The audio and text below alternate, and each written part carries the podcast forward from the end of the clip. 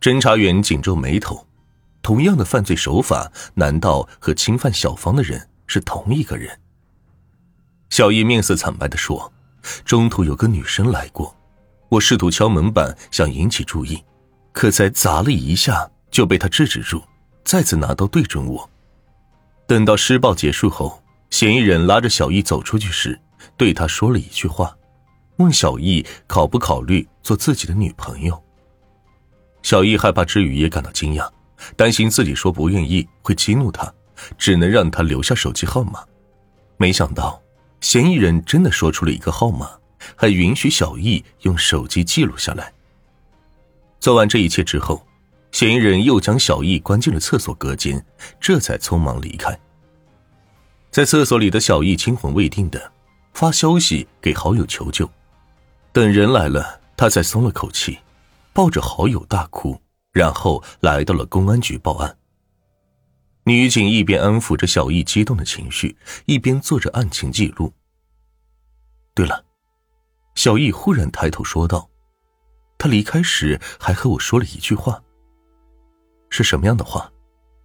祝你全家吉祥。”听到这儿，侦查员已经完全确定，这两起校园强奸案的嫌疑人就是同一个人。这让侦查员们十分的愤怒。短短八天的时间。这个嫌疑人居然胆大妄为的在人来人往的教学楼里，将犯罪的魔爪伸向第二位受害者。侦查员们压力倍增，要是再不能将嫌疑人抓捕归案，会不会出现第三位受害人？而校园内人心惶惶，女生们都不敢去上晚课，生怕下一个受害的会是自己。学校加大了保安巡逻的力度。二十四小时不间断的轮班站岗，保护师生的安全。按照小易提供的电话号码，侦查员追查他的来源，发现是西藏拉萨的号码，但并没有开通使用。那为什么嫌疑人会说出这个号码呢？这个号码和嫌疑人有什么关系呢？侦查员们再次对小易进行了询问，问他有没有去过西藏拉萨。或者认识那里的什么人？只见小易皱起眉头，眼神里满是气愤。面对侦查员们的疑问，他说出了心中的怀疑对象，是学校的索某。索某曾经在西藏生活过一段时间，最重要的是，他大张旗鼓的追求过小易，时间长达几个月。哪怕在小易有男朋友后，他也依然是追求不舍。索某经常会出现在小易的周围，有时是上课的教室，有时是图书馆，有时是餐厅，视线都紧紧的黏着小易。直到小易实在是忍不下去了，当众把索某的玫瑰花扔掉，这场疯狂的求爱才得以平息。难道是因爱生恨？可索某和小芳又有什么关系呢？侦查员询问小芳认不认识这个索某，小芳坚定的摇头：“我不认识，也没有见过。”如果索某是因爱生恨的报复，那为什么要先对小芳下手呢？难道嫌疑人不止一个人？想到这儿，侦查员翻出小芳案件的资料，他们在小树林里还发现过三个烟头，可是检测报告显示均是来自一个人的。案件越发的扑朔迷离，侦查员决定先把索某找到。根据索某的室友和同学反馈，三月十二日的晚自习，索某并没有来。室友说：“他说他要去网吧上网，让我帮忙答到。”侦查员问道：“他是什么时候去的？”室友想了一会儿说：“大概是吃晚饭吧，反正上晚自习之前。”就离开了宿舍了。侦查员来到索某经常上网的网吧，调出监控，却发现索某是在九点十分才进的网吧，而小易的受害时间是在八点左右，他完全有充足的时间作案。小易也觉得，那晚见到的抽烟的男生就是索某，身材和声音都有些像。事不宜迟，侦查员立刻将索某带到了询问室里。面对严肃的侦查员，索某无措的望着他们，不知道自己做了什么事，警官，我是做了什么事吗？侦查员打开本子，语气严厉的询问道：“三月十二日晚上你在哪儿？”索某愣了下，回答道：“我在网吧呀。”“你是几点去的网吧？”“大概是七点多吧。”索某一头雾水的望向他们，“是发生了什么事情吗？”侦查员挑起眉，拿出索某进网吧的监控截图，加重语气再次问了一遍。此时的索某明显慌了，结结巴巴的说不出话来，好一会儿才喊着说自己真的去了网吧，没有去别的地方，只是路上停住脚步和他妈通了电话，才导致进网吧的时间往后了。侦查员调出索某的通话记录，发现案发时他确实在打电话，索某的嫌疑排除了，可嫌疑人到底藏在哪里呢？案件再次进入了瓶颈，侦查员将所有的线索重新整合，发现嫌疑人十分清楚学校的构造和学生的作息时间，又有西藏拉萨的号码，那会不会是西藏地区来的人呢？侦查员将范围缩小，针对每一位外来务工的人员和学校内的外省学生做了大量的信息排查，并没有可疑的人物出现。难道是他们遗漏了什么吗？想到那三根烟头，侦查员把目光放到了学校外面卖烟的店铺和学校内外道路上，调取了大量的监控做排查，尤其是两起案件发生的前后一天，试图想找出点新线索。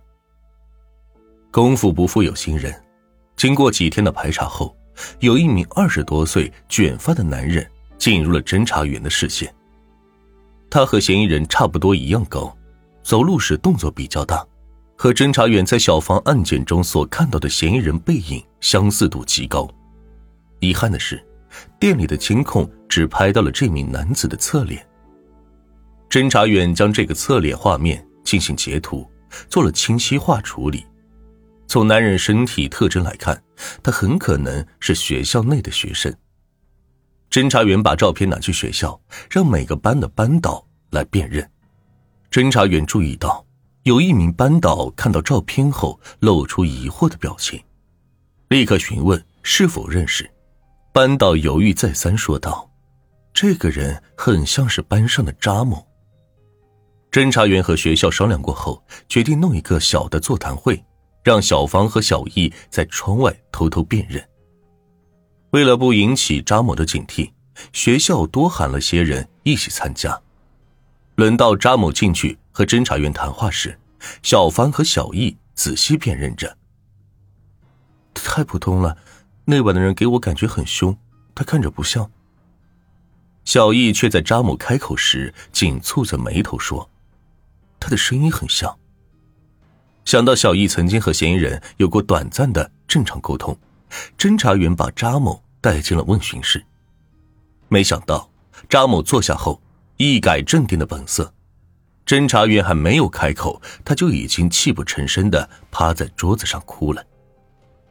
坐在桌前的两名侦查员互相看了一眼，心中有百分之八十的把握，这个扎某估计就是这两起校园强奸案的嫌疑人。果不其然，张某哭完后，老实的交代了所有的犯罪事实。他表示，自己经常躲在宿舍里浏览黄色网站。三月四日傍晚，他看完后受到了刺激，想找个人发泄。张某蹲在女生宿舍前的小树林寻找目标，等待晚自习后下手。他看到小芳是自己一个人走的，便起了歹心。等完事后，就去了校外的房子住。后来的几天内，张某见警察没有找上门，胆子更大了。见到小易后，他看着没人来，于是快速的进入女厕所实施犯罪。至于那个电话，是他在家乡看中的手机号码，但并没有买来用。按照我国的法律，强奸罪至少要判三年到五年的徒刑，强奸多人还会加重处罚。扎某的未来将在监狱的铁窗里度过。时代在飞速的发展，但人们的思想并没有前进。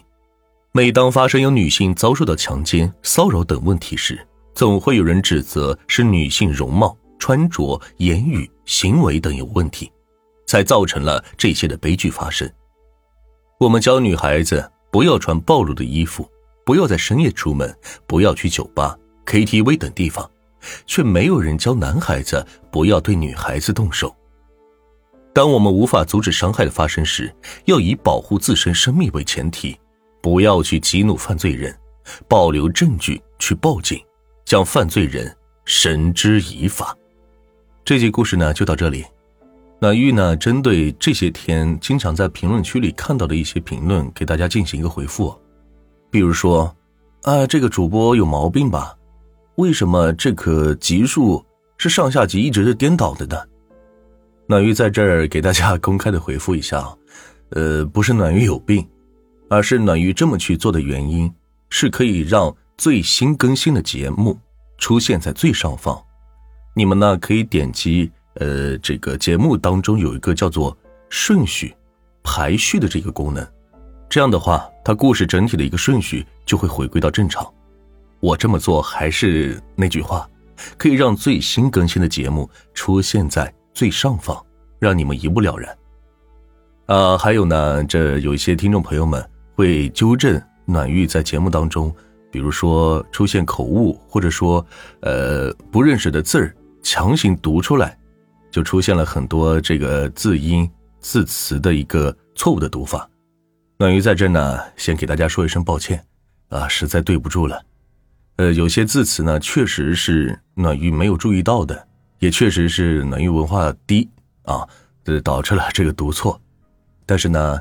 经过暖玉长时间的录制啊，很多字词呢也已经认识到了它的正确读音，在后面的节目当中呢，我会尽可能的呃读对读正确，呃也希望大家可以后期在节目当中呢，呃多对暖玉提出一些呃有关的问题，呃不管是说我也好骂我也好，暖玉在这呢也是虚心接受，但是呢这骂人不骂父母啊。暖玉在这说一句啊，你这如果骂的难听了，暖玉还是会骂回去啊。